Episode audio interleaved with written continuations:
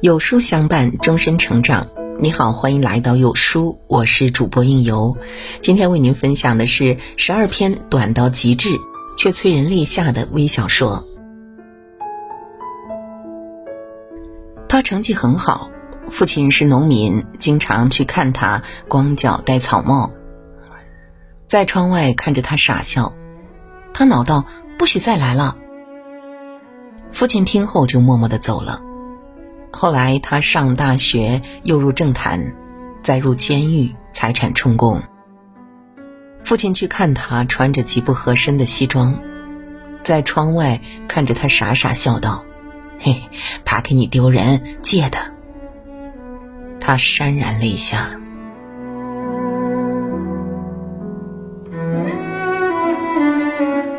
他与爸爸相依长大，他常问：“为什么不给他找个后妈？”爸爸总是笑说：“此生只爱你妈妈一个人。”后来他长大成家，爸爸说要结婚，他愤怒的打了那个女人一耳光，骂爸爸是个骗子。从此，爸爸再未提及此事。多年后，爸爸去世，他整理遗物时，发现了一张自己婴儿时的照片，背面是沧桑的字迹：“战友之子。”当如我儿。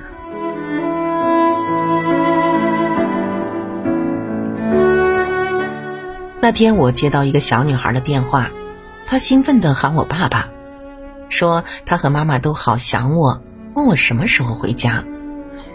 我安慰她说我很快就会回去。接下来的几天，她不停的打电话催我回家。我无奈的说：“你打错了。”便挂掉了电话，于是他再也没有打来了。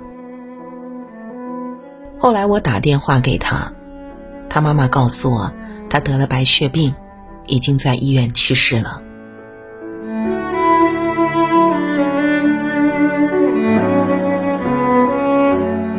她想给男朋友送一条亲手织的围巾，织了又拆，拆了又织，花了一个月的时间。围巾终于织好了。从小娇生惯养，这是她的第一条围巾。她幻想着他惊喜的表情。织好的那个晚上，她幸福的把围巾给他围上，男友却厌倦的取了下来。我不喜欢戴围巾，而且这个颜色不好看。他的心瞬间冰凉，失落的回到家中，把围巾往沙发上随手一扔。爸爸回来了。以为是给自己的，自顾的围上，满脸都是幸福的笑容。他转过身来，泪流满面。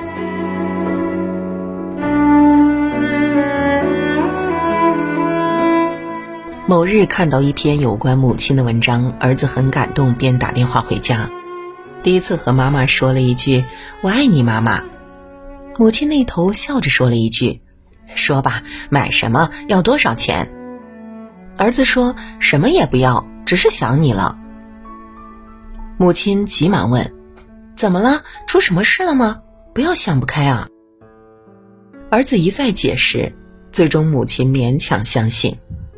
挂掉电话，儿子泪流满面。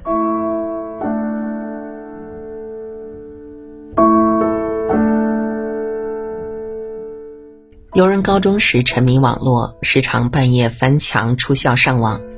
一日，他照例翻墙，翻到一半即拔足狂奔而归，面色古怪，问之不语。从此认真读书，不再上网。学校盛传他见鬼了。后来他考上了名校，昔日同学问及此事，他沉默良久，说：“那天父亲来送生活费。”舍不得住旅馆，在墙下坐了一夜。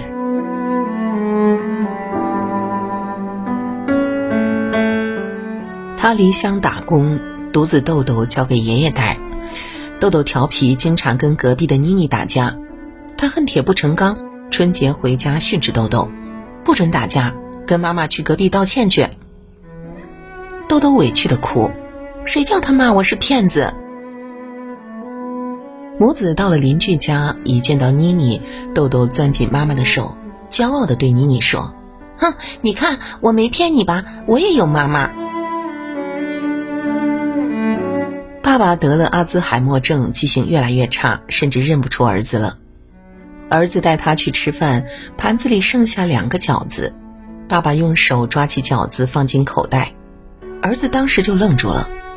爸爸说：“这是留给我儿子的，我儿子最爱吃这个。”很多时候，父母会老，父母也会病，即使他自己都不记得自己了，他忘记了一切，但从未忘记爱你。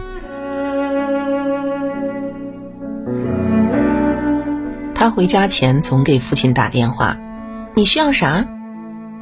父亲说：“用不着，浪费那些钱干嘛？”自此，他每次都空手而回。有一次，他出差想起父亲爱喝酒，顺手买了一瓶带回去。又一年后，他在省城偶遇邻家大婶儿，大婶儿笑着说：“你给你爸买的酒，他喝了一年，逢人就夸你。”他眼睛湿润了。他抱着他在公园湖边的长凳上看夕阳，喃喃细语。他说：“正午是太阳与大地的热恋，傍晚则是他们的相濡以沫。”他总是这样说，他总是微笑不语，四目相对，他们抱得更紧了。第二天，晨练的人们在公园里发现了一个老人安详的走了，怀里抱着一个相框，相框里是一张斑驳褪色的相片。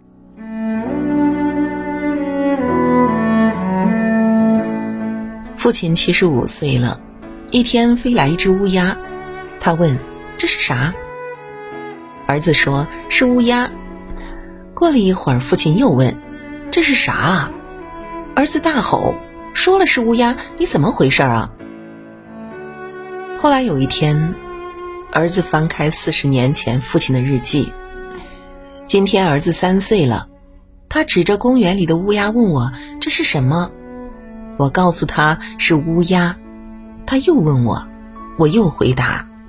他问了十一次，我答了十一次。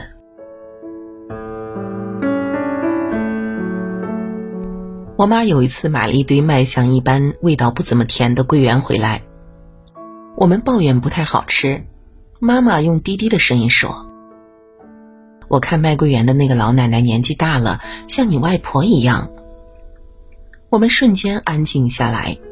那个时候，外婆去世已经一年多了，很多深情和思念都没办法说出口，哭过之后也不能说放下就放下。可能时间能缓，但有些刻骨的爱，也许这一辈子都记在心头。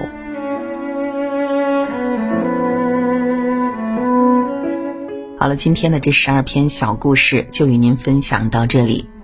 那如果您喜欢今天的故事，记得在文末点亮再看，跟我们留言互动，这样呢有书就能够每天都出现在您公众号靠前的位置了。另外呢，长按扫描文末的二维码，在有书公众号菜单免费领取五十二本好书，每天有主播读给你听。我是主播应由，我在美丽的中原城市郑州向您道一声早安。祝您今天开心快乐。